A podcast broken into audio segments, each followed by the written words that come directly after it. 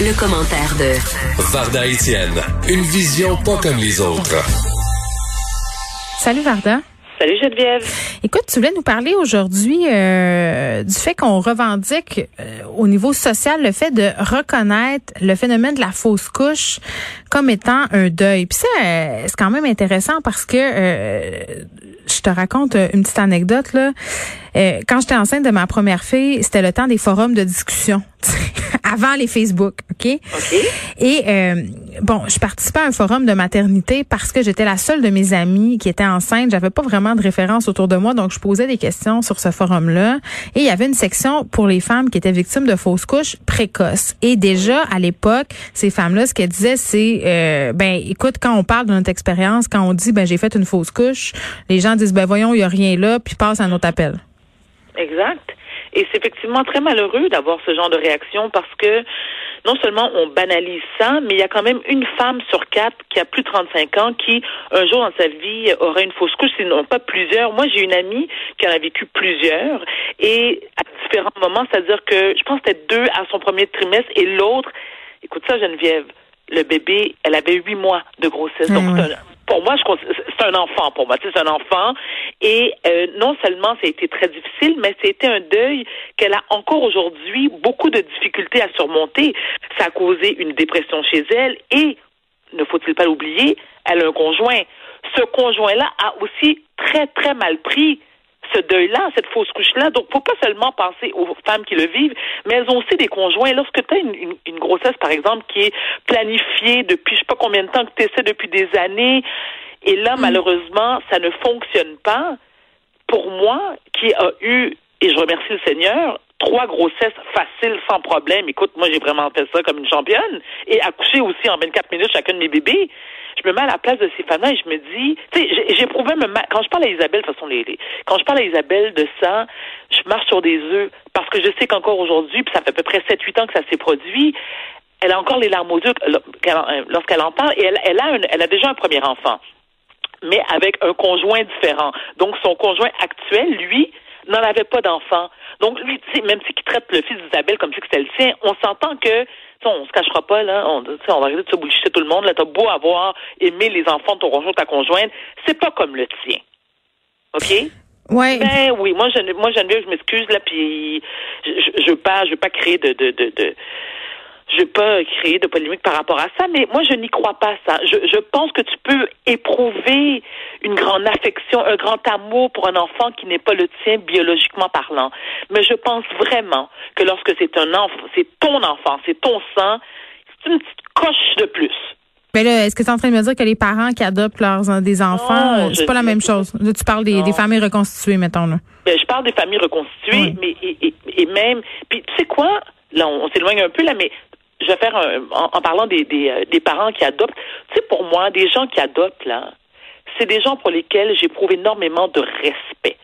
Parce que de un, tu adoptes un enfant que, et ça arrive bien souvent, surtout au Québec, qui n'est pas de la même culture que toi. Tu sais, des, on parle, exemple, ceux qui adoptent des enfants chinois, des enfants haïtiens. Donc, ça, c'est loin d'être banal parce que non seulement l'enfant doit apprendre, doit vivre ou accepter le fait qu'il est adopté, mais que sa culture d'origine, il risque de jamais la connaître pendant son durant euh, durant son enfance ou son adolescence. Donc ça, mm. c'est loin d'être banal. Et oui, je crois que tu peux éprouver un amour inconditionnel pour cet enfant-là. Mais moi, je parle de moi, Varda Étienne, qui a eu trois enfants biologiques.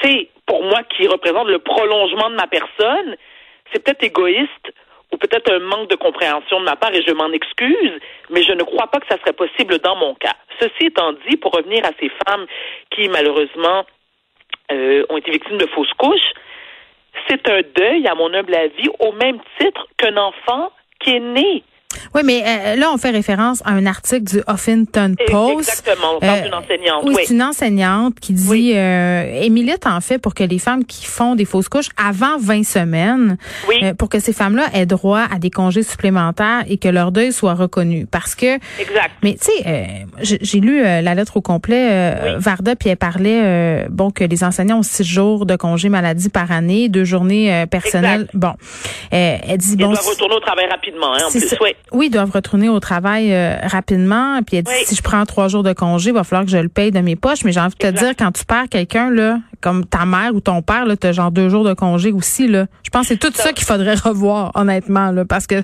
voir que tu peux aller travailler deux jours après que ta mère soit morte. Je veux dire, je sais pas, peut-être qu'il y a des gens qui sont capables, euh, je les salue, là, mais moi, je serais incapable. Ben, moi aussi, je serais incapable de le faire. Et euh, moi, je me rappelle, je ne vais pas la nommer, là, je me rappelle d'une chef d'antenne bien connue au Québec qui avait perdu sa mère. Et euh, ça, tous les magazines en avaient parlé. Puis je pense que quatre, cinq jours après, étant nom, j'ai fait, ben, ben, voyons. Mais encore une fois, je veux dire, qui suis-je pour juger? Mais moi qui ai encore le grand bonheur d'avoir ma mère avec moi, tu sais, Geneviève et mon père aussi d'ailleurs, euh, je tiens à le mentionner, le jour où ces deux personnes-là vont quitter cette terre, non seulement je vais faire le bacon à terre, je n'ose même pas imaginer la réaction que je vais avoir. Donc, moi, je ne me vois pas retourner travailler comme si de rien n'était après deux, trois jours, tu sais, suivant le, le, le, décès d'un de mes parents. Mais pour revenir à cette enseignante, parce que je veux dire, il n'y a pas que les enseignantes, il y a aussi les travailleuses autonomes qui, elles, euh, suite à une fausse couche, il arrive quoi? Il n'y a rien. Exactement. T'as pas de jour de congé? Moi, euh, à, ma, à ma deuxième fille, à, à Sophie, j'ai j'ai pas pris un jour de congé pas un jour de congé. Deux semaines, deux semaines plus tard qu'elle était née, je chroniquais déjà pour le Châtelaine. Tu vas me dire, bon, euh, tu pouvais travailler de chez toi, puis je te faisais pas un 9 à 5, là, mais quand même, les, ben, les travailleuses, ben, j'avais pas le choix, Varda. C'est pas que ça n'a pas rapport. Mais quand je dis que ça n'a pas rapport, Geneviève, c'est-à-dire que deux semaines après, euh, je veux dire, est-ce qu'on peut laisser le temps tes hormones de se replacer parce que ah, mes hormones n'étaient vraiment pas en place. Mais je comprends, je ta lettre, tu, fais des nuits blanches. Ah oui. y a, y a, pour moi, c'est, écoute, c'est complètement insensé. Et tu viens de le dire, qui suis-je ou qui es-tu ou qui est le gouvernement pour quantifier ton niveau de deuil? C'est ça, mais c'est ça ma question. Alors, c'est ça ma question. Comment on quantifie le nombre de jours dont les gens ont besoin pour se remettre euh, de des épreuves? Là, on parle de fausses couches précoces, euh, de fausses couches avant 20 semaines. Après 12 semaines, là, euh, on peut entendre le cœur battre. Même avant, le vers 8 semaines, ce sont des enfants. moi, j'ai fait déjà une fausse couche précoce à 4-5 semaines. ça m'a pas fait grand-chose, pour être très honnête, là, mais moi, j'avais pas de difficulté à concevoir. Quand ça fait deux ans que t'attends, puis que là, t'es enfin enceinte, ouais, puis là, tu fais une fausse couche, même si t'as cinq, six semaines de grossesse, ça peut être dévastateur. Moi, je trouve ça quand même assez dommage qu'on reconnaisse pas le droit à ces personnes-là. Puis tu fais bien de parler des conjoints, de vivre un, deuil. Aussi, exactement, parce que, comme je te dis, dans le cas de ma copine Isabelle, je veux dire, son conjoint et elle, ils étaient atterrés, mais je te, Geneviève, au point où est-ce que, tu sais, les amis on se disait tous, bon, mais qui qui va, qui, qui va les appeler? Parce qu'on était tellement, tu sais, on, on, on, pouvait ressentir la douleur, le chagrin incroyable qu'ils vivaient. Puis tu dis, là, tu dis, bon, OK, est-ce qu'on peut faire quelque chose? Mais tu veux faire quoi?